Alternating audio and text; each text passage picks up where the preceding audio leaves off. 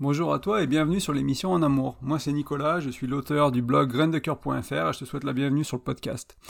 On est le 30 mars 2022 et c'est l'épisode 47 que j'ai intitulé Pourquoi c'est parfois difficile d'être en couple? Et je vais partager avec toi quatre dimensions de la relation ou quatre pistes pour essayer de t'aider à comprendre, de comprendre pourquoi, qu'on voit ensemble, euh, oui, bah pourquoi c'est difficile en fait d'être à deux, qu'est-ce qui se passe quand c'est difficile, souvent quels sont un peu les enjeux, et, euh, et quelques pistes aussi bien sûr pour quoi faire, comment, comment cheminer, comment avancer, comment régler ces problèmes-là. Parce que c'est euh, parfois difficile, hein. on est à deux, ça va bien pendant un an, deux ans, trois ans, cinq ans, ça dépend des couples, des fois c'est moins que ça, des fois c'est plus que ça. Et après quand les problématiques commencent à arriver, ben, on a plus tendance en fait, euh, tu as peut-être vécu ça dans ton couple, hein, il y, a cette tendance à les accumuler plutôt qu'à les résoudre. Et du coup au début il y a une petite tension ici, puis après il y a ça qui se rajoute, puis après ça, ça on, sent émotionnellement, on se sent moins connecté, on se sent distant, ça se répercute sur la sexualité, sur la communication, sur le bien-être, sur le sentiment d'amour, et on s'éloigne, on s'éloigne, on accumule, on accumule, et à, aucun moment en fait on arrive un peu, ou pas assez, on arrive à se rapprocher, à vraiment régler les soucis, à aller au cœur de, de, ce qui se passe, de ce qui se joue, et, euh, et à avancer tout simplement, et à, recréer quelque chose, une équipe, hein, une belle relation, quelque chose de plus fluide, de plus aimant, de, dans la douceur, dans la tendresse, dans l'amour, dans la bienveillance. Et des fois, on a vraiment le sentiment de, malgré, malgré tout ça, des mélodies très forts, d'avoir vraiment ce sentiment d'avoir un amour très profond pour la personne, mais en même temps, on sait plus, euh, sait plus, on sait plus être à deux, quoi. On a du mal, quoi. Tout est compliqué, l'intimité est compliquée, la conversation devient compliquée, pas, pas sur tous les sujets, tous les aspects de la relation, mais sur euh, quelques-uns, et peut-être qu'au fil du temps, ça s'aggrave. Donc voilà, j'aimerais qu'on prenne le temps cette semaine pour vraiment euh, parler de la difficulté de vivre à deux et d'être en couple, et euh, je me demandais, en fait, est-ce que tu te poses, t'es peut-être posé ces questions-là, peut-être que tu te les poses dans ta relation actuelle. Ce serait par exemple, pourquoi ma, relation est si compliquée euh, Pourquoi s'engueule-t-on pour si peu On ne fait plus l'amour, pourquoi on s'aime tellement, que se passe-t-il? Non, pardon, on ne fait plus l'amour, pourtant on s'aime tellement, que se passe-t-il? Ou euh, éventuellement, il et elle est si difficile parfois, il ou elle, pardon, est-ce que cette relation en vaut la peine? Donc un peu se, se, se, poser des questions, d'essayer de faire le point, d'essayer de on cherche entre guillemets ce qui va pas et on comprend pas. Euh, il y a une petite chose que je voulais mentionner avant de commencer. Bah, déjà, quand on cherche ce qui va pas, en général, on trouve des raisons. Est-ce que c'est les bonnes? Est-ce que c'est les, les vraies raisons de ce qui se joue? C'est un autre problème. Mais il faut savoir quand on cherche, on trouve. Et quand on trouve du négatif, on cherche. On... Quand on cherche du négatif, on trouve du négatif. Euh, donc c'est là aussi souvent, j'en parle pas aujourd'hui dans l'article d'aujourd'hui, mais c'est souvent pour ça que je propose une, j'encourage une pratique de gratitude euh, vis-à-vis de la relation, parce que quand on cherche des choses positives, on les trouve.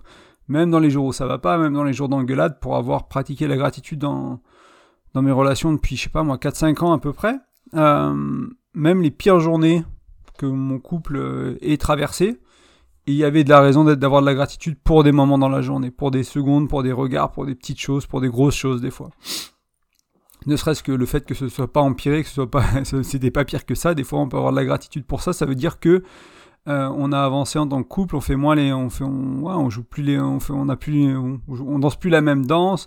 On gère les conflits mieux, même si c'est pas parfait, même si c'est encore un peu euh, des fois difficile et délicat. Ça peut être aussi une source de gratitude de voir que ça évolue, même si on n'est pas encore arrivé là où on veut être. Donc voilà, c'est un peu euh, les premières choses que je voulais dire.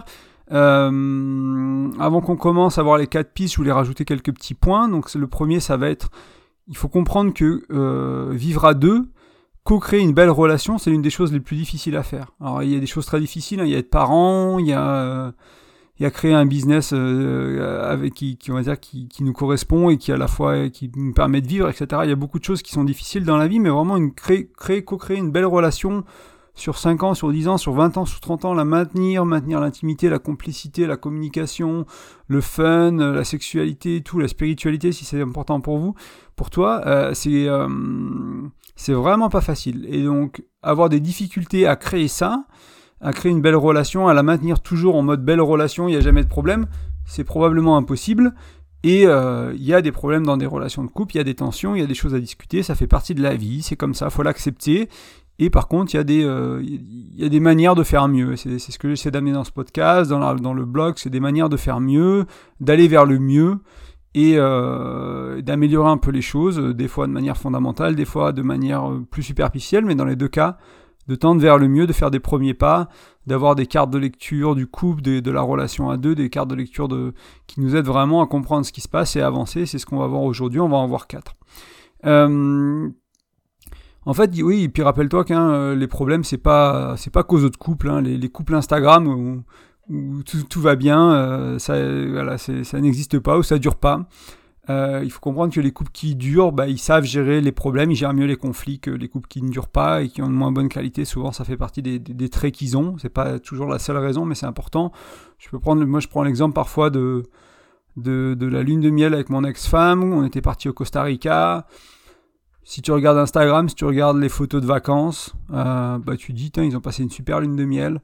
Euh, c'était super et tout. On est passé 15 jours, on a passé 10 jours à être malade. C'était une, crise dans la relation. C'était très difficile pour elle, c'était très difficile pour moi.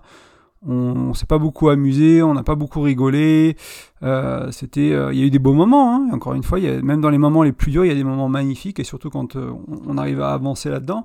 Mais voilà, c'était juste pour te montrer le, le parallèle entre les belles photos que tu ramènes d'un voyage ou que tu ramènes de ta journée, de ta sortie en ville, de ta crêpe, de ta gaufre, de ton truc, qui peut paraître de l'extérieur, tes amis peuvent voir ça comme le couple idéal ou comme le couple où tout va bien, mais en fait non, c'est souvent, c'est rarement le cas. En fait, il y a souvent des problématiques et quand tu parles de manière un peu plus intime aux gens, les gens qui étaient proches de nous savaient très bien que bah, ça allait être un vrai challenge cette lune de miel et euh, qu'au final euh, ça a été, été on s'en est, bien tiré hein, grâce aux outils qu'on connaît, grâce à tout ça, mais euh, c'était compliqué. Et le couple ça va pas être facile, hein, il faut pas croire que le couple c'est facile. Euh, et il kiffe, bah, vraiment cette petite histoire que j'avais pas prévu de te partager, elle, va vraiment bien avec le prochain point que, je voulais amener avant qu'on voit les quatre pistes. C'est que, euh, en fait, une, période difficile, un challenge, une tension, une crise, ça va construire ta relation, ça va la détruire sur le long terme une fois que c'est résolu entre guillemets. Si ça la détruit en général, c'est pas vraiment résolu. Si tu si arrives à résoudre la tension, tu peux construire vraiment ton couple en, résolvant les problèmes et, euh, et en te rapprochant, en créant de l'intimité, en allant de l'avant, sans se faire mal. Parce que quand on se, des fois on se fait mal avec les problèmes, et c'est comme je disais au début, hein, c'est une fois qu'on accumule les blessures, les douleurs, les tensions, les, les non-dits, les, les, sujets compliqués euh, pour, échanger, pour avancer, pour, euh, pour débattre, pour trouver des solutions, une fois qu'on accumule tout ça et qu'on a fait une espèce de grosse boule de neige, ben, on va vers euh, la destruction petit à petit du couple, de l'amour, et on, se blesse, on se fait mal. Euh, il faut comprendre que la différence entre construire ou détruire un couple pendant les tensions, c'est en partie un choix, c'est en partie une intention. Ce serait facile ce serait trop facile de dire que c'est que un choix et que c'est à toi de choisir de dire bon bah voilà cette tension, on va choisir de la transformer et à coup sûr on va y arriver. Le à coup sûr on va y arriver, là il y a un point d'interrogation. Par contre le on va mettre l'intention, toi et moi, si tu étais en couple, enfin voilà, dans mon couple à moi, si je parlais euh, comme si c'était ma chérie ou mon chéri, peu importe euh, quitter, mais voilà ce côté de créer l'équipe que j'aime bien amener, c'est euh, toi et moi, on va travailler sur transformer cette tension du mieux qu'on peut en quelque chose qui nous rapproche, en quelque chose qui crée l'équipe, en quelque chose qui nous rend amoureux, en quelque chose qui nous qui crée de l'intimité, qui crée de la complicité. C'est cette intention que je, que je t'encourage à avoir en fait quand tu parles à ta chérie, quand tu parles à ton chéri quand tu quand tu t'exprimes, quand tu quand tu réfléchis à une tension, c'est ok, je sais pas si je suis capable, je sais pas si j'ai les outils, je sais pas si on est capable, je sais pas si on a les outils, je sais pas si elle est capable ou il est capable, je sais pas si il ou elle a les outils, mais l'intention qu'on va mettre toi et moi, nous deux, donc notre couple, ça va être de d'aller vers euh, la, complicité. Et ça c'est essentiel pour avancer, d'avoir des belles intentions. Euh, ça aide, ça, tire, ça tire vers le haut entre guillemets. Donc voilà, on va passer aux quatre pistes. Euh, on va essayer, elle, devrait t'aider à mieux comprendre un peu les conflits, pourquoi c'est compliqué, et éventuellement sur quoi il faut avancer. Donc la première piste qui me paraît assez évidente, c'est les deux piliers du couple selon Gottman. J'en parle assez souvent dans le podcast dernièrement. Pour ceux qui écoutent régulièrement, vous devez être à l'aise avec ça, j'espère. Donc c'est euh, les deux piliers du couple, c'est la confiance et l'engagement. Donc c'est les piliers de la maison, dans sa représentation graphique qu'il en fait. Hein. Euh, c'est les deux piliers de la maison, c'est les deux murs fondateurs de la maison, et puis après on remplit la maison avec plein d'autres choses, mais c'est vraiment les, fondations. Donc j'en ai parlé beaucoup dans l'épisode de la semaine dernière, donc l'épisode 46, donc je vais pas trop prendre de temps aujourd'hui là-dessus, comme ça on va développer un peu plus les autres, euh, les autres pistes, mais il fallait que je commence par ça pour vraiment, euh, ça me paraît essentiel, hein, avoir des bonnes fondations sur un couple, euh, savoir cultiver la confiance, savoir cultiver l'engagement, aussi dans les deux cas c'est un choix, euh, on choisit de faire confiance, on choisit de s'engager, et là aussi il y a de la pratique, c'est-à-dire que la confiance et l'engagement, ça s'abîme. Euh, des fois on a peur de le faire, on a peur de faire confiance pour si, parce qu'on est en insécurité. Euh, on a peur de, s'engager dans tel, euh, projet, je sais pas, moi ça peut être des enfants, d'acheter votre premier, truc à deux, de se marier, de, vivre à deux, hein. des fois des choses un peu plus, on va dire qui viennent un peu plus tôt dans la relation, ne serait-ce que faire l'amour quand on est plus jeune, la première fois, coucher ensemble, c'est un engagement, ça fait peur, il faut de la confiance pour ça. Et euh, donc il faut comprendre que c'est les deux fondations du couple. Euh, même sur le blog, hein, j'ai plein d'articles où j'en parle. C'est vraiment quelque chose qui, pour moi, se cette pièce-là du docteur Gottman, je la trouve vraiment, euh, vraiment pertinente en fait. Elle me parle beaucoup et je trouve qu'elle a aidé beaucoup de gens dans mon entourage quand j'en parle.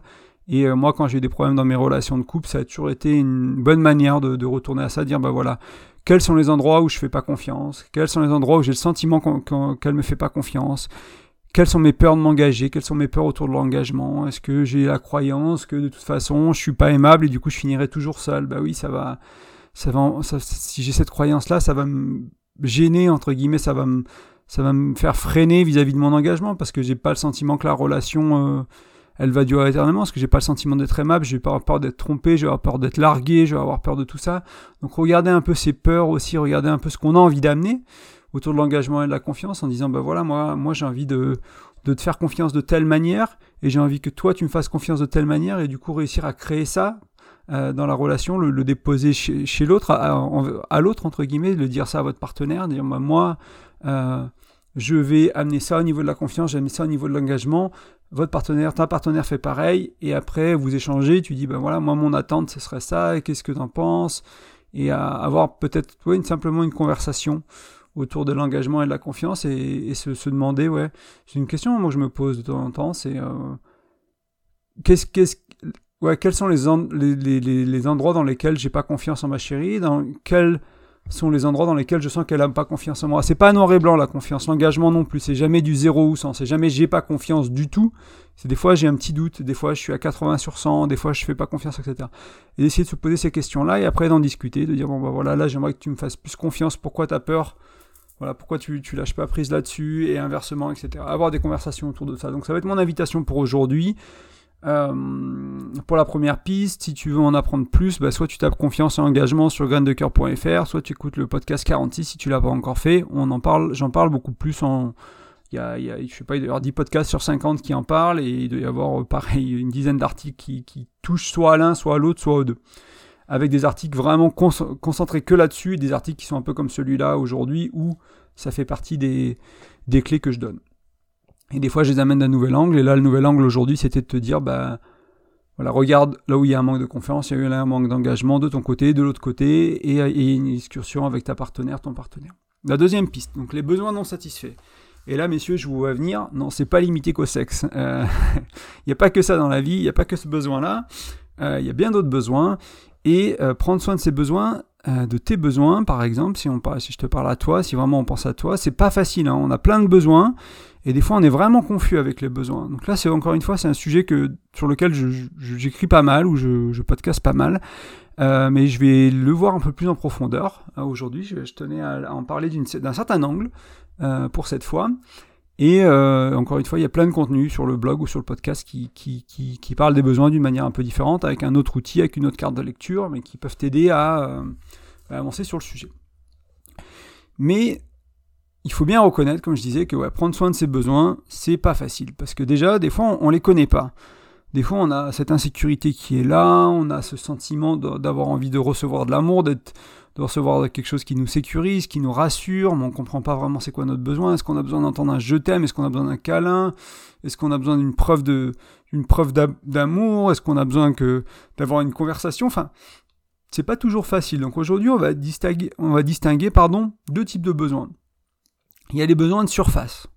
Donc un besoin de surface, ça peut être aller se promener à deux, par exemple, faire une balade, faire un câlin, cuisiner ensemble. Donc souvent un besoin de surface, c'est quand il y a une envie précise, ou, et souvent une action précise. C'est-à-dire qu'on va faire quelque chose ensemble. On, va aller au restaurant, on va aller faire ci, etc. Donc ça c'est la surface, ça veut dire qu'en dessous il y a un autre besoin ou plusieurs autres besoins qui vont nous, donner l'envie de faire, une, faire une, une, activité, une action.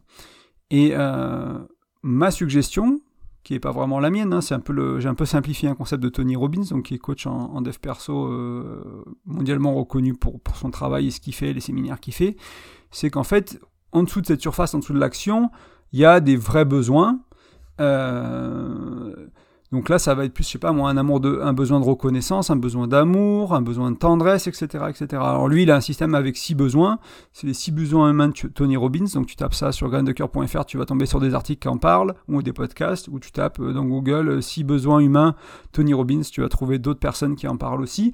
Aujourd'hui, je vais pas trop expliquer ce euh, système-là, parce qu'il est déjà bien expliqué sur le blog à d'autres endroits, je voulais te l'amener un peu différemment. Euh, cette idée, voilà, il y, y, a des vrais besoins, on va les appeler comme ça aujourd'hui, donc amour, tendresse, écoute, désir, bienveillance, etc. Et en fait, quand as un, admettons que tu as un besoin d'amour, donc tu es euh, avec ta chérie, tu es dans le salon, tu te sens peut-être un peu insécure, tu te sens pas très bien, tu es là, tu as envie d'entendre un je t'aime, donc peut-être que tu vas dire je t'aime, tu vois, je t'aime ma chérie, puis tu es un peu là en mode euh, vas-y, la réciprocité, ça existe, et où tu vas faire un câlin, où tu vas faire un truc, tu vas ranger le frigo, tu vas je sais pas moi, tu vas faire, euh, tu vas essayer de trouver une manière de, d'attraper l'attention, etc., etc. Et une fois qu'on, moi ce que je le vois, hein, j'ai, des manières de faire ça des fois quand j'ai envie d'entendre un je t'aime, quand j'ai ce besoin d'amour, que j'ai besoin d'affection et que j'ai du mal à me le donner. Hein. Souvent c'est qu'on a du mal à se le donner quand on a besoin que l'autre nous le donne. Euh, et ben j'ai certaines habitudes, on va dire, certaines manières de l'exprimer. Et euh, bah maintenant, ma chérie, elle le voit venir à 3 km et puis on en rigole, quoi. et puis voilà, et puis des fois, c'est moi qui prends soin de mon besoin, des fois, c'est elle. voilà, c'est ok, il n'y a pas besoin de toujours. Euh, on parlera un peu plus tard, hein, c'est la, quatrième piste, mais on parlera un peu de comment satisfaire les besoins, enfin, différentes manières, mais c'est pas toujours qu'à l'autre de satisfaire nos besoins, ça peut être aussi à nous ou à d'autres personnes. Euh, donc voilà, l'idée ici de comprendre et d'apprendre à faire la différence entre les faux besoins, on va dire, ou les besoins de surface et les vrais besoins, et euh, à comprendre nos vrais besoins et ensuite à les exprimer. Euh, et exprimer nos besoins, c'est pas facile, hein, parce que des fois c'est très vulnérable, ça tourne autour de la sexualité, si on a des besoins un peu, voilà, coquins, on va dire, d'une certaine manière, autour de, de zones du corps ou d'une manière de faire l'amour qui peut être jugeable, ou on a peur qu'elle soit jugeable, jugée par l'autre, c'est des choses qui peuvent être très difficiles à amener, autour de, de l'émotionnel aussi, hein. Euh, besoin d'être réconforté, besoin d'être aimé, besoin d'être pris dans les bras, etc. Des fois, c'est difficile que, tu sois un homme, une femme. Voilà, c'est pas, il y a des choses qui sont pas faciles selon nos histoires, selon nos, nos traumas, nos blessures. Il y, a, vraiment des besoins qui sont durs à exprimer. Et souvent, euh, ce qui est compliqué avec les besoins, c'est qu'on manque de conscience. En fait, on se rend pas vraiment compte qu'ils sont là. Ils, jouent un peu. Moi, ça s'exprime pas mal avec mon enfant intérieur. Hein. Des fois, j'ai fois, mon enfant intérieur, je sais pas, il a plutôt 6 ans, on va dire, et du coup, je me comporte un peu comme un, comme un enfant, quoi. C'est ce côté, euh, où je sors de mon homme, je suis plutôt dans mon, dans mon enfant intérieur, et je me comporte un peu comme un enfant, et c'est là souvent qu'il y a ce, cette action-là, on va dire, cette chose-là qui me fait un peu miroir de, de me dire, ben, prends soin de tes besoins en fait, ou éventuellement c'est ok de demander à quelqu'un de m'aider ou d'en prendre soin pour moi de temps en temps aussi, mais ce côté, ça je sais quand je suis dans mon enfant intérieur comme ça, que je parle un peu comme un enfant, que je suis dans cette énergie-là, que j'ai des besoins pas satisfaits et euh, si je laisse mon enfant intérieur prendre le dessus et que j'ai pas de conscience, on va dire, autour de ça, bah, des fois je, me, mets dans des énergies assez basses, je commence à bouder pour attirer l'attention. Si je suis triste, on me donne de l'attention, etc. Et euh, j'ai fait beaucoup ça quand j'étais plus jeune, beaucoup moins aujourd'hui, mais c'est toujours cette tendance-là, des fois, d'attirer l'attention par la tristesse, par la, la, souffrance, on va dire. Et euh, donc c'est bien de, de, se rendre compte de ces schémas et de, d'arriver à comprendre ce qu'il joue et de les partager avec sa partenaire, avec son partenaire. Moi, ma chérie, elle connaît, mes schémas, et du coup, euh, et ben, du moins de ceux, de ceux que j'ai conscience, autant de schémas possibles que, que j'ai, que, que, que, sur lesquels j'ai de la conscience. Comme ça, elle n'est pas obligée de, de, danser avec moi en inconscience, sans comprendre ce qui se joue et essayer de me sauver ou essayer de prendre soin de moi, alors que moi je suis en train de, entre guillemets, hein, quand on est dans ces, dans ces, dans ces phases-là, on, on, est un peu des manipulateurs, quoi, parce qu'on n'exprime pas notre besoin clairement et on va utiliser des manières détournées d'avoir nos besoins satisfaits par la tristesse, par la culpabilité, par chercher la prise d'attention. Et alors ça ne veut pas dire qu'on est des manipulateurs, mais ça veut dire qu'il y a de la manipulation en jeu à ce moment-là. Et encore une fois, la manipulation, c'est jamais de 0 à 100, c'est jamais noir ou blanc. On est tous un peu manipulateurs. On est tous et toutes un peu manipulateurs. Il n'y a aucun doute là-dessus. Il y a des gens qui sont extrêmement manipulateurs et ça en devient maladif et c'est des relations, ça, ça rend les relations toxiques et dangereuses. Mais probablement, si tu m'écoutes, enfin même pas parce que tu m'écoutes moi, mais je veux dire d'une manière générale, tu manipules probablement un peu au moins un peu, de temps en temps, dans certaines situations, quand tu es blessé, quand il y a certaines choses, je le fais aussi. Voilà, il n'y a, pas de, a pas de honte à ça. C'est toujours une question de dosage, c'est toujours une question d'intensité, c'est toujours une manière de faire. Une relation sans manipulation, bah, c'est euh, réservé, on va dire, à des personnes qui ont cheminé énormément et qui, voilà, qui, qui, sont, euh, on en parlera un peu plus tard, peut-être dans un, dans certain niveau d'indépendance ou d'éveil spirituel, et c'est enfin, voilà, c'est probablement pas pour la majorité d'entre nous. Et c'est ok, il faut l'accepter, il faut se rendre compte qu'on a des côtés manipulateurs, sans être un manipulateur, sans être une manipulatrice, sans être un psychopathe, sans être quelqu'un de, de, méchant, de mauvais, mais parfois on va, on va manipuler. Euh, la troisième piste aujourd'hui que je voulais te proposer, c'est la communication. Alors là, encore une fois, je te partage que des, choses fondamentales aujourd'hui. Donc il y a beaucoup de contenu sur le blog, sur le podcast. On en parle euh, beaucoup de la communication. D'ailleurs, j'ai vraiment commencé le blog et le podcast en parlant beaucoup de la communication. C'était le sujet sur lequel j'étais le plus à l'aise à l'époque, il y a 3-4 ans. Et euh, du coup, j'ai beaucoup écrit dessus autour de différentes manières de communiquer, différents outils. Aujourd'hui, ce que j'ai trouvé intéressant, ce qui m'a inspiré, c'est de te partager un outil que je partage rarement en fait. Et je pense qu'il est, euh, il est vraiment important. Il est simple, il est puissant. Euh, du coup, il est tellement simple que des fois, il n'est pas toujours si facile que ça à mettre en pratique. Mais tu vois, comme il, est assez binaire, on va dire, il n'y a, a, que deux, choses. Il n'y a pas si besoin, il n'y a pas dix options, dix profils, dix machins. Il n'y a que deux il y avait, tu vois, il y a que deux choix entre guillemets, et du coup ça permet de vite, euh, vite trier ce qui se passe, de vite comprendre ce qui se passe en termes de communication, et de nous adapter à la situation pour donner à la situation, à notre partenaire, à notre couple, une meilleure réponse. Euh, donc quand tu échanges avec euh, ton ou ta partenaire, un peu comme à la manière des besoins de surface et des vrais besoins, il y a différents niveaux de communication. Et là, ce qu'on va voir, c'est on va partir du principe qu'il n'y a que deux vrai besoin ou vraie manière de communiquer, pour faire la, parallèle, euh, il y, en a, y en a que deux, il y, a que deux manières de communiquer. Et il y a cette notion de créer à l'aide, donc là encore on est sur Tony Robbins, si jamais ça t'intéresse. Euh, alors j'ai oublié le nom en anglais d'ailleurs qu'il donne. Euh, cry for help, c'est comme ça qu'il l'appelle Tony Robbins, donc un cri à l'aide, et a loving answer, ou une réponse d'amour. Donc il y a ces deux choses, quoi que tu dises, quoi que tu fasses, quoi que ton partenaire dise, quoi qu'elle fasse, c'est soit un cri à l'aide, soit une réponse d'amour. Il n'y a que ces deux manières de communiquer. Et du coup, si tu réfléchis un peu à ça, tu te demandes, bah voilà, quand on se dispute, c'est quoi? Eh ben, quand il y a de la tension, euh, je sais pas moi, euh, quand oui, quand il y a de la tension, quand il y a de la souffrance, quand il y a du stress, de l'anxiété, de la peur, etc., c'est forcément un cri à l'aide. On est d'accord. Ça va pas être une euh, une réponse d'amour. Et la seule manière de répondre à un cri à l'aide, c'est avec une réponse d'amour. Alors bien sûr, on peut répondre à un cri à l'aide avec un cri à l'aide, mais qu'est-ce qui se passe si tu fais ça? Eh bien, les choses, la pression monte, la tension monte, ça, escalade, on, commence à se prendre la tête, on commence... Donc si toi tu souffres et que ta partenaire elle souffre, ou il souffre, et que chacun est dans le mode cri à l'aide, cri à l'aide, cri à l'aide, et reproche, et attaque, et contre-attaque, et défense, et machin, et trucs, chacun vous êtes dans le cri à l'aide, il n'y a jamais personne qui arrive à sortir de cette dynamique un peu inconsciente et qui arrive à dire stop, ok, toi tu souffres, toi ça va pas, je vais prendre sur moi en ce, moment, je vais répondre avec une réponse d'amour. Et je vais essayer de nous ramener à un niveau où on peut avoir une conversation. Tant, tant que c'est pas là, tant qu'il y a pas, euh, vous n'êtes pas sorti de la crise dans ton couple, hein, quand vous n'êtes pas sorti de la crise, il y a cette tension là, c'est pas possible de résoudre vraiment les problèmes en crise. D'ailleurs, il y a beaucoup de gens qui vont vers la, thérapie, qui vont vers le coaching, qui vont, qui vont se faire accompagner au moment de crise. Ils attendent la crise pour se faire accompagner. Quand on est en crise, on gère la crise, c'est tout quasiment. On fait pas des changements de fond pour que la crise n'arrive plus à l'avenir. Moi, beaucoup, quand j'ai travaillé en thérapie, j'ai rarement travaillé en thérapie quand j'avais une crise. Ça m'est arrivé parfois, dans mon couple, dans ma relation. Euh, j'étais trompé, etc. Donc je suis, retourné, j'ai repris un rendez-vous avec ma psychologue pour être sûr de, bah, de avec ma psy à l'époque pour être sûr de, est-ce que je gère bien émotionnellement cette, situation? On a décidé de rester ensemble malgré la tromperie, etc. Est-ce que moi je, fais le travail, on va dire, qu'il faut pour recréer la confiance, recréer l'engagement dans la relation, sans me blesser, en, processant mes émotions, en me laissant l'espace de pleurer, d'être triste, mais en même temps d'aimer, etc. C'est pour ça que j'avais travaillé un peu euh, sur le coup, donc dans, le moment de crise, mais ça résout pas les problèmes de fond, ce travail-là. Après, plusieurs, plusieurs, euh, plusieurs fois dans ma vie, je me suis dit, bah là, je vais reprendre la thérapie, il se passe rien, entre guillemets il n'y a pas de crise, il n'y a rien, mais c'est le moment d'aller travailler en profondeur, parce que ma vie, elle est stable, ma vie, elle est bien, ou elle est pas si bien, mais voilà, il n'y a, pas la crise à gérer, du coup on peut travailler en profondeur. Donc c'est une bonne chose de, de, réfléchir quand tu te fais accompagner, que ce soit par un coach, etc. N'attends pas les problèmes en fait. Oui, s'il y a un problème, fais-toi accompagner pour gérer le problème du mieux que tu peux. Mais après, ça peut valoir le coup de se faire accompagner quand a priori tout va bien. Comme ça, tu fais le travail de fond nécessaire pour que ça n'arrive plus ou ça arrive moins ou avec moins d'intensité. Euh, je vais relire un peu mes notes parce que j'ai pas traité euh, ce point-là exactement dans l'ordre que j'avais mis, mais normalement j'ai tout couvert.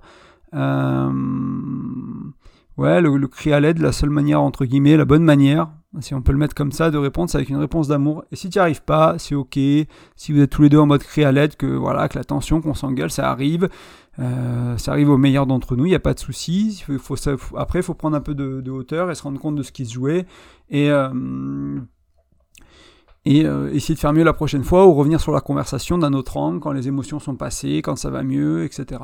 Ce que je voulais rajouter, tiens, il y a encore un point que je voulais rajouter sur cette euh, troisième piste, c'est que c'est pas parce que c'est écrit un cri à l'aide, que c'est formulé de cette manière-là, que ça veut dire aller sauver l'autre. On n'est pas là pour sauver l'autre.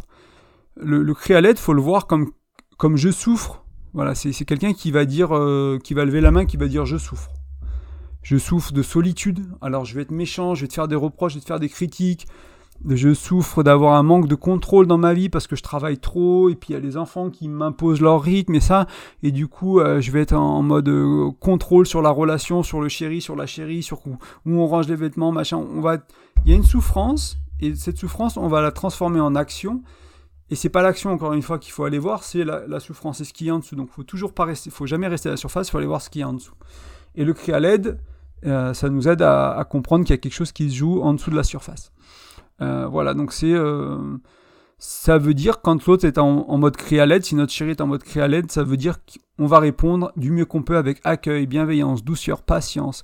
dans une chaîne YouTube que j'aime beaucoup, j'en parle régulièrement, The School of Life, c'est en anglais, malheureusement pour ceux qui ont du mal avec l'anglais, mais si, si tu comprends l'anglais, c'est fantastique comme chaîne, parle beaucoup d'intelligence émotionnelle, de psychologie mais ils sont très pratiques. Ils, ils, sont pas trop en mode développement personnel. Tu peux devenir qui tu veux. Euh, tu peux tout changer dans ta vie. Ils sont plutôt en mode accepter qu'on est des humains et qu'on a des problèmes et, et que voilà. Et qu'est-ce que donc ils sont assez euh, humbles, on va dire. Euh, à défaut, à l'opposé des fois du développement personnel qui est un peu en mode on peut être qui on veut, on peut faire ce qu'on veut. Ils sont plutôt accepter nos défauts vraiment d'humain, on va dire, d'être humain. J'aime pas le terme, mais moyen, on va dire, quelconque. Enfin voilà, on n'est pas, on n'est pas un super-héros, on n'est pas quelqu'un d'extraordinaire, on est juste un humain comme tous les autres humains, et on a nos défauts et accepter ça. Et il parle euh, beaucoup euh, de traiter notre partenaire comme si c'était un enfant. Pas l'infantiliser. C'est, pas ça qu'ils qui, veulent dire. C'est avoir la patience, la douceur, l'accueil, la bienveillance, la tendresse qu'on peut avoir envers si c'était notre enfant. En fait, souvent on est patient avec les enfants et impatient avec les adultes. Alors que bah, quand moi c'est mon enfant intérieur qui est là, bah, je suis pas plus mature qu'un enfant, entre guillemets. J'exagère un peu, mais voilà, il y, a ce côté où des fois en tant qu'adulte, on se comporte comme des enfants. On se comporte de manière immature, on a des, réactions immatures, on a des pensées immatures, on a des émotions immatures. Et euh, ne pas avoir la capacité d'accueillir l'autre, d'avoir de la douceur, de la patience, ça, rend les, relations encore plus compliquées. Donc des fois, il faut imaginer que notre partenaire, nous-mêmes, on est des petits enfants, on ne sait pas faire mieux que ce qu'on fait, même si c'est pas terrible. pendant ce, moment-là, on ne sait pas faire mieux. Et voilà. Donc c'est peut-être peut quelque chose qui te parle. Je voulais le mentionner rapidement. Et si tu comprends l'anglais, The School of Life sur YouTube, euh, des conférences de Alain de Bouton, fantastiques sur le couple, sur la philosophie de vie aussi. Hein. Il ne parle pas que de couple, il parle de la vie en général vraiment des heures et des heures d'audio à écouter, des, petits petites vidéos de 5 minutes très très très très riches sur, euh, sur l'intelligence émotionnelle notamment. Quatrième piste, prenez votre indépendance. Donc là, euh, on va parler de dépendance, d'indépendance, on va voir un peu ce que ça veut dire. Moi, ce que j'ai observé beaucoup, c'est quand il y a euh, une relation, on va dire, elle va développer des aspects toxiques ou elle commence à le devenir d'une manière plus générale. C'est-à-dire qu'il y a tellement de tensions que au moindre truc, ça commence à partir en vrille, etc c'est souvent qu'il y a une dépendance en fait. Alors on parle beaucoup de la, dépendance affective parce qu'elle est courante, euh, on va dire, avec nos blessures d'enfance, mais des fois la dépendance, elle est financière, elle peut être euh, vis-à-vis de la sexualité. Il y, a, plein de manières d'être dépendant de l'autre en fait. Euh, et enfin, je sais pas moi, si on, est avec quelqu'un, c'est le meilleur coup de notre vie. C'est la, première fois qu'on a une connexion sexuelle dans la sexualité, dans l'intimité, qui est souvent émotionnelle aussi du coup, si forte. On peut avoir une dépendance, on peut avoir peur de ne jamais retrouver quelqu'un avec qui on fait l'amour de la même manière. là, je voulais parler un peu de la dépendance aussi financière, parce que je trouve qu'on n'en parle pas assez, mais ça peut être aussi simple que bah, il y en a un qui gagne beaucoup plus que l'autre, et le train de vie du couple est au-delà de ce que pourrait se permettre celui qui gagne moins dans le couple. Et du coup, il y a une dépendance financière, et peut, il y a des gens qui le vivent très bien, et des gens qui le vivent très très mal. Surtout dans, une société où il y a de plus en plus d'indépendance de la femme, euh, des fois c'est très très dur. Moi j'ai plusieurs copines, mon ex-femme aussi, c'est très très dur pour elle euh, d'être dans une relation où elle gagne beaucoup moins que l'homme, et ça, leur est arrivé de par euh, la situation, ou le succès temporaire de quelqu'un, etc. Et euh, c'est très dur à vivre cette, ce déséquilibre parce qu'il y a ce sentiment de dépendance de l'autre en fait. Et ça fait, ça fait peur. Hein. Du coup, bah, voilà, c'est peur de l'engagement, quand il y a une dépendance financière, etc. C'est pas facile. Et inversement, hein, les hommes, on a des fois on a un peu ce côté, euh, bah, c'est l'homme encore, on a encore cette, cette, vision un peu patriarcale de c'est l'homme qui doit gagner plus. Et du coup, rencontrer nana qui gagne plus que nous, bah, un peu, ça fait un peu peur quoi. Et euh, on a encore ces, ces, restes. De, de, notre de ouais de, de, de, de ce qu'on ce qu'on nous a appris enfin ce qu'on a vu à la télé ce qu'on nous a appris quand on était petit qui est encore là même si ça évolue même si on veut changer ça c'est difficile de s'en défaire complètement pour beaucoup de gens encore hein. donc voilà donc il faut comprendre que ce soit une dépendance affective financière sexuelle en fait c'est que vous allez il va y avoir dans, dans, ta relation vous allez créer dans ton couple vous allez créer une sorte de, de déséquilibre en fait euh, dans certains aspects de la relation dans plusieurs aspects de la relation et il va donc y avoir une sorte de bataille inconsciente qui va se créer pour retrouver un équilibre en termes de pouvoir et de contrôle. Il y a quelque chose qui est très important, c'est d'Esther Perel, elle en parle beaucoup, c'est cette notion de pouvoir et contrôle dans les relations. Il y a beaucoup de choses qui se jouent autour de ça. C'est-à-dire que souvent, il y en a un qui a le pouvoir ou le contrôle sur l'autre, sur la situation de vie. Pas de manière malicieuse, pas de manière manipulatrice, c'est pas un pervers narcissique, c'est pas une pervers narcissique, c'est pas ça, mais voilà, on, va vivre à un endroit parce que euh, on suit l'homme pour son travail ou la femme pour son travail dans, la situation. Donc on va, on va créer une relation. Donc il y en a un qui va laisser ses amis, qui va laisser son, business, son machin, son truc derrière, derrière pour suivre l'autre. C'était une décision consciente à deux qui paraissait juste, etc. Il n'y a pas de souci, c'est pas forcé. Mais par contre, le résultat va être qu'il y a une sorte de déséquilibre une fois arrivé dans la nouvelle, euh, au nouvel endroit parce que ben, y en a un qui bosse, qui gagne plein d'argent, l'autre qui doit reconstruire son business localement, qui doit travailler très dur, qui a peut-être moins de temps pour faire des connexions sociales parce que du coup il n'y a pas les collègues de boulot, parce qu'il est, il est indépendant ou elle est indépendante, etc. Et ça peut créer toute une dynamique qui va créer un déséquilibre. Et derrière ce déséquilibre, il va créer, il, peut se retrouver dans la relation avec une sorte de, tension inconsciente pour retrouver le pouvoir, tout simplement. Et ça peut être euh, des fois autour de la... moi, je, je vois beaucoup autour de la sexualité. Euh, un peu ce jeu de pouvoir autour de l'argent, autour de l'émotionnel, de priver l'autre de ci, de priver l'autre de ça, de, de faire des reproches sur ci, de faire des reproches sur ça, juste parce que inconsciemment on a ces, déséquilibres, on essaie de le, compenser. Donc c'est important à comprendre. Euh, et le, le, souci de la dépendance, en fait, c'est pas vraiment simple à régler. Et puis ça se règle pas vraiment en fait. On peut pas un jour dire du jour au lendemain euh, j'ai réglé tous mes problèmes de dépendance, de dépendance affective, dépendance financière, parce que la, vie elle est cyclique, il va se passer des choses. Là on est en train de, il y a une guerre en Ukraine. Est-ce que c'est une troisième guerre mondiale? Est-ce qu'il va y avoir de l'inflation? Est-ce que le paquet de pâtes il va être à 10 balles dans 6 mois parce qu'il y a plus de blé? Enfin, on sait pas vraiment ce qui va se passer. Il y a les il y a des scénarios catastrophes que certains imaginent. Il y en a d'autres qui pensent que ça va revenir à la normale dans 10 jours. Qui sait? On verra bien, mais euh, la vie est cyclique, il se passe des choses en dehors de notre contrôle, et des fois, des événements comme la mort d'un proche, la naissance d'un enfant, ça va nous remettre dans des schémas anciens, ou même se, réengager à deux. Moi, j'ai connu un peu ça aussi, hein, des fois, de, revivre à deux pleinement, ça m'a remis un peu dans mes schémas de euh, il y a quelques années, un peu dans cette énergie-là, de, comme je vivais à cette époque-là, en fait. Et je m'en suis rendu compte... Euh, bah ouais, je m'en suis rendu compte, puis après, c'est qu'est-ce que je veux en faire, quoi. Mais des fois, on, on, on s'en rend pas compte, mais c'est ces changements qui peuvent sembler anodins, comme revivre avec quelqu'un, comme euh, la mort d'un proche, comme ça peut nous faire prendre conscience de notre mortalité. Et ça veut dire qu'il y a des personnes qui vont répondre en mode carpe diem. Il y a des gens qui ont été fidèles 30 ans toute leur vie. Ils ont la cinquantaine, la quarantaine, ils n'ont jamais trompé, etc. Bam. Ils perdent quelqu'un, ils perdent la maman, ils perdent le papa, ils commencent à avoir des affaires, ils commencent à avoir des, coups d'un soir, des machins, à tromper leur chérie parce qu'il y a, cette notion de mort qui est là, qui leur fait peur et qui est, qui est compliquée à gérer. Donc voilà, il faut comprendre que c'est pas stable et ça va changer. Et du coup, on ne peut pas vraiment régler, pour revenir un peu à mon point, ça se règle pas vraiment définitivement. Donc encore une fois, on va être sur une sorte d'axe de 0 à 100 ou de 1 à 100. On va régler un peu notre dépendance affective, notre dépendance, etc. Euh, mais moi, ce que je trouve intéressant avec, avec la notion de dépendance ou de prendre son indépendance, c'est que en fait, plus on, plus on le fait, plus on fait ce travail, ça nous permet d'avancer, ça nous permet d'améliorer la qualité de notre relation. Et cette dépendance qu'on a, elle va être de moins en moins pesante sur la relation. Elle va créer de l'espace pour de la légèreté, pour de la tendresse, pour de l'amour, pour de l'accueil, pour de la bienveillance. Parce qu'il n'y a pas, quand on est dans la, moi j'ai, il y a, il y a, je sais pas, il y a un mois, j'ai vécu une période de 2-3 semaines où j'avais des, insécurités immenses. Vraiment, ça, il s'est passé deux trois choses, ça a vraiment chamboulé mes insécurités à plusieurs niveaux, hein, dans, dans, ma vie professionnelle, dans ma vie personnelle, au niveau de mes finances, dans mon couple, etc. C'était un peu une sorte de, de tendance de fond. Toutes ces insécurités qui sont ressorties, l'inertie que ça a mis dans mon couple, dans la relation, dans dans les échanges, les conversations qu'on a eues. Alors c'était important que ce soit là.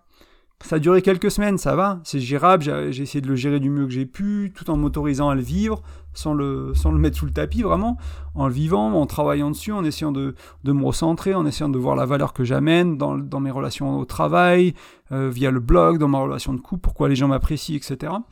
Et j'ai dû faire un travail sur moi, et du coup aujourd'hui, les, voilà, j'amène beaucoup plus de légèreté dans le couple, mais si j'avais amené ça pendant un an, pendant six mois, pendant deux ans, c'est compliqué, hein, parce que ça, pèse un poids très lourd sur la relation. Donc en travaillant sur ça, et peut-être qu'il y a cinq ans, ça m'aurait pris six, mois ou six semaines, ou j'en serais jamais sorti de cette phase d'insécurité. En fait, aujourd'hui, j'en suis sorti, ça a pris quelques semaines, ok, mais j'en suis sorti. Peut-être qu'elle reviendra demain, peut-être qu'elle reviendra dans trois ans, j'en sais rien, mais j'ai appris à en sortir plus rapidement qu'avant, j'ai des meilleurs outils qu'avant, je suis plus centré qu'avant, j'ai une meilleure amour de moi, estime de moi, etc. Et du coup, j'en sors plus vite. Tout ça pour te dire que euh, quand tu avances sur ce chemin-là, tu vas moins plomber ta relation et c'est super important. Donc c'est vraiment un, point sur lequel je pourrais t'encourager. Euh, et la dépendance affective, hein, bien sûr, ou, ou, financière ou sexuelle, elle peut être liée à nos blessures du passé. Hein, donc euh, euh, c'est c'est pas surprenant, tu le sais sûrement, je vais pas trop développer ça, c'est de la psychologie, on va dire. Euh, tout le monde plus ou moins devrait être d'accord avec ça.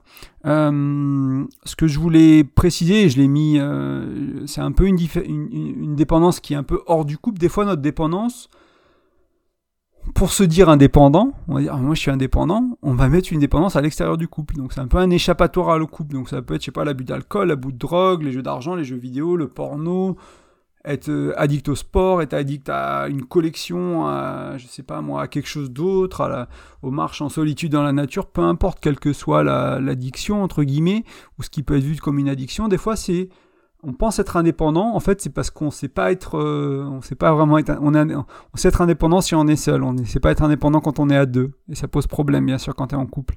Et, euh, et c'est un échappatoire à la relation à deux, à l'engagement. Je te rappelle que le pilier du couple, c'est l'engagement et la confiance. Donc si tu es très indépendant et que tu es solide, tu es bien ancré, euh, il peut y avoir un très fort niveau de conscience, mais par contre, si tu sais pas être, indépendant euh, dans un couple à deux, il y a un problème au niveau de l'engagement. Ton, ou ta partenaire va, comprendre que bah, en fait, tu n'es pas disponible en fait, émotionnellement, mentalement, tu es ailleurs. Et c'est OK. Il faut juste en avoir conscience. Je ne juge pas du tout. Hein. C'est OK. Il n'y a pas de problème. Si toi, tu es OK avec ça en plus, si c'est comme ça que tu veux vivre ta vie, tu es à fond dans le sport, tu es un athlète, tu veux vraiment y aller, et tu comprends que ça aura un impact énorme sur tes relations de couple, et que c'est là où tu en es aujourd'hui, c'est ce que tu veux jusqu'à tes 30 ans, jusqu'à tes 35 ans avant de considérer une famille, j'en sais rien, c'est parfaitement ok. Si c'est aligné, si tu es ok avec ça, c'est parfait. Si là où c'est un problème, c'est quand tu veux peut-être euh, créer une relation de couple aujourd'hui. C'est là il, y a des, il va y avoir des priorités un peu contradictoires, il va falloir trouver une sorte de, solution à ça, trouver une alternative, un équilibre, euh, et, voir ce qui est le plus important vraiment. Est-ce que c'est le couple? Est-ce que c'est cette addiction, entre guillemets, ou cette, euh, cette passion? Est-ce que cette passion est là pour échapper à la réalité, échapper au, couple, échapper à, la vulnérabilité que ça demande d'être à deux et de, créer une belle relation? Ou est-ce que c'est vraiment une passion, quelque chose qui, qui te nourrit? Les deux sont possibles. Tout est, sûrement même, il y a sûrement même des nuances entre les deux. Donc pour conclure ce podcast, j'aimerais te rappeler qu'aujourd'hui on a vu quatre dimensions de la relation ou quatre pistes de pourquoi ça va pas, pourquoi c'est tendu dans ton couple. Il y a les piliers du couple, donc euh, confiance, engagement.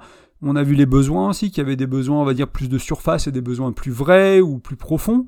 Et il faut aller chercher des besoins plus en profondeur. Comme ça, quand tu as trouvé ton besoin profond, tu peux le régler à la surface de 10, 100, 1000 manières différentes. Si tu as besoin d'amour, bah, tu n'es pas obligé d'aller manger au restaurant avec ta chérie. Tu peux aller faire plein d'autres trucs pour satisfaire un besoin d'amour. On a vu aussi, euh, et je voulais juste mentionner que les besoins, parce que je pensais que j'en parlais dans la quatrième partie, mais j'en ai pas parlé, les besoins peuvent être satisfaits par toi tout seul, comme un grand, tu peux faire ça. Euh, c'est important d'apprendre à satisfaire ses besoins euh, de différentes manières, avoir différents outils, différentes personnes dans notre vie. Notre chérie, bien sûr, bien entendu, c'est aussi important. Il y a des besoins qui vont satisfaire à deux, mais ça peut être aussi nos proches, nos amis, notre famille. Ça peut être euh, lire un livre, ça peut être, voilà, si on a besoin d'être stimulé intellectuellement, bah, on n'est pas obligé d'avoir une conversation avec notre amoureuse. On peut aller lire un livre euh, ou regarder une vidéo, une interview qui est stimulante intellectuellement, par exemple. C'est aussi une option.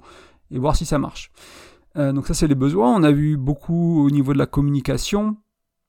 Donc cette histoire de cri à l'aide et de et euh, de réponses d'amour, et enfin cultiver un certain niveau d'indépendance, de trouver un équilibre, de se rendre compte de nos dépendances, est-ce que c'est est -ce c'est des échappatoires ou est-ce que c'est des passions, etc. Donc voilà, c'était les quatre piliers que je voulais partager avec toi. Je te conseille, si tu veux explorer en fait certaines dimensions plus en profondeur de ce que j'ai vu, ou ces pistes, etc., bah écoute le podcast, continue à lire les articles du blog, j'en parlerai euh, davantage dans les semaines et les mois à venir, les années à venir. Tu peux aller sur le blog, hein, il y a, comme je te disais, tu tapes graindecoeur.fr, tu vas trouver, euh, tu tapes engagement et confiance, engagement, confiance séparément, tu tapes... Euh, euh, les six besoins humains Tony Robbins, etc. Tu vas tomber sur des contenus et tu peux aussi aller très bien aller te renseigner ailleurs. Il n'y a aucun souci avec ça. Il y a plein d'autres blogs et de sujets, enfin de personnes qui parlent de ça très bien et euh, qui, peuvent t'aider à avancer. Peut-être ils auront des outils qui te parlent mieux, etc. Il n'y a pas de problème. Mais moi, ce que mon encouragement à moi, ce, qui, enfin, ouais, on va dire pas le but ultime peut-être, c'est peut-être pas la bonne manière, j'ai pas la bonne manière qui vient, mais si je peux t'aider à aller sur le chemin sur un certain chemin qui n'est pas nécessairement le mien, mais qui est un chemin d'avancée, de créer un couple qui te correspond mieux, de travailler sur toi pour régler certains problèmes, tes insécurités, etc. Comme moi, des personnes, j'ai écouté, j'ai entendu, j'ai lu il y a 10 ans, un peu plus de 10 ans maintenant, m'ont aidé à faire ça parce qu'elles m'ont inspiré, elles m'ont donné un outil, puis j'ai fait ah c'est super cet outil je connaissais pas, et puis j'en ai découvert un autre, puis un autre, puis j'ai lu ce livre, puis j'ai lu cette vidéo, j'ai écouté cette interview. Si je peux renforcer ton envie, si elle est déjà là, ou la créer, ou l'aider à la créer, bah pour moi le, le tout est, bon, même si tu fais ça ailleurs, peu importe. Et si tu veux vraiment aller plus loin, euh, je propose un accompagnement, que ce soit toi tout seul, entre guillemets, que tu sois célibataire ou en couple, ou ton couple, tout simplement. Et euh, pour ça, il suffit enfin de me contacter sur graindecoeur.fr, il y a un onglet contact, tu m'expliques un peu bah, ta situation, tes besoins, ce que tu aimerais, euh, et ensuite on, aura quelques échanges, éventuellement un appel si besoin, pour voir si travailler ensemble ça fait du sens. Moi je cherche des gens pour accompagner, je sais pas, sur 5, 8, 10 séances au moins, euh, toutes les semaines, tous les 15 jours, tous les mois, selon la fréquence, tes possibilités, pour vraiment essayer de mettre en place des choses dans ton couple qui vont changer les fondations du couple, donc pas que autour de l'engagement et, euh, de la confiance, hein, mais autour de la communication, dans la sexualité, etc et qu'on arrive, qu'on ait un suivi en fait, qu'on puisse en discuter, qu'on voit comment ça s'implémente et voir comment ça dure, quitte à au bout d'un moment espacer, peut-être on se voit tous les deux mois, tous les trois mois, peu importe, mais voilà, vraiment d'accompagner des couples, d'accompagner des, individus, de t'accompagner, d'accompagner ton couple, euh, à, mettre en place des, des choses dans la relation qui vont vraiment faire une différence. Et donc voilà, ça peut t'intéresser, si ça t'intéresse, n'hésite pas à me contacter, on verra ensemble. Et les mots de la fin, je voulais simplement te rappeler que tu peux trouver euh, sur, euh, sur, Spotify, sur iTunes, sur Deezer, quelle que soit la plateforme où tu écoutes le podcast, souvent il y a une petite encadré pour mettre une note. Euh, c'est sur iTunes, c'est sur l'app, c'est pas sur le, c'est sur l'app de ton téléphone ou de ta tablette, ça va pas être sur le site euh, iTunes euh, dans ton, dans, navigateur internet. Par exemple, tu peux mettre une note ou, une étoile, ça permet en fait aux autres de me découvrir. Plus il y a de notes, plus le podcast est téléchargé, plus il y a de commentaires, plus iTunes va se dire, bah voilà, c'est du contenu utile, intéressant quand quelqu'un tape podcast relation de couple, ben voilà, il y a Graine de cœur, enfin, ou en amour, l'émission qui ressort plus, plus, plus haut dans le classement. Donc ça m'aide. Et aussi une bonne manière de m'aider, c'est tout simplement d'en parler autour de toi et de dire aux gens qui ont des tensions, des problèmes, des soucis, disant bah voilà, j'ai écouté ce podcast, j'ai trouvé ça cool, je pense que ça te parlera, tiens, voilà le lien, et, euh, et voilà. Et un petit rappel autour de la communication qui était un thème important aujourd'hui, si tu vas sur graindecoeur.fr, tu vas trouver des petits encadrés des formulaires de capture pour laisser ton prénom et ton email. Tu peux me laisser ton meilleur email parce que quand tu rentres en fait ton prénom et ton email, tu vas recevoir euh, une petite séquence pour t'expliquer un peu le blog, le podcast, etc. qui te suit pour un peu te. Il y a ces 3 ou 4 emails, hein, c'est pas grand chose, je vais pas te spammer. Et aussi, tu vas recevoir l'ebook qui t'est offert gratuitement, qui est autour de la communication. Donc, c'est 5 outils euh, qui ont, que j'ai mis dans, dans cet ebook pour vraiment avoir un impact rapide sur la communication de ton couple. Donc, des fois, il y a des petits tests à faire en ligne pour comprendre les 5 langages de l'amour, quel est le tien par exemple. Et ensuite, euh, une fois que tu comprends quels sont tes langages de l'amour, quels sont les langages de ta chérie ou de ton chéri, bah, tu t'apprends à mieux communiquer, en fait, simplement parce que tu, tu, sais aimer l'autre dans son, dans son univers à lui. Donc, il y a des petits, petites astuces comme ça de communication, petits outils, et qui sont assez simples à comprendre et qui sont importants en fait, pour les mettre, enfin, qui vont vraiment avoir un impact dès que tu les mets en place dans ta relation. C'était l'idée de ce petit book gratuit qui doit faire 10-15 pages, il n'est pas très grand à lire. Et voilà, c'est tout pour aujourd'hui. Je te remercie fortement pour ton écoute. Ça me faisait très plaisir d'enregistrer ce podcast. Et je te dis à bientôt.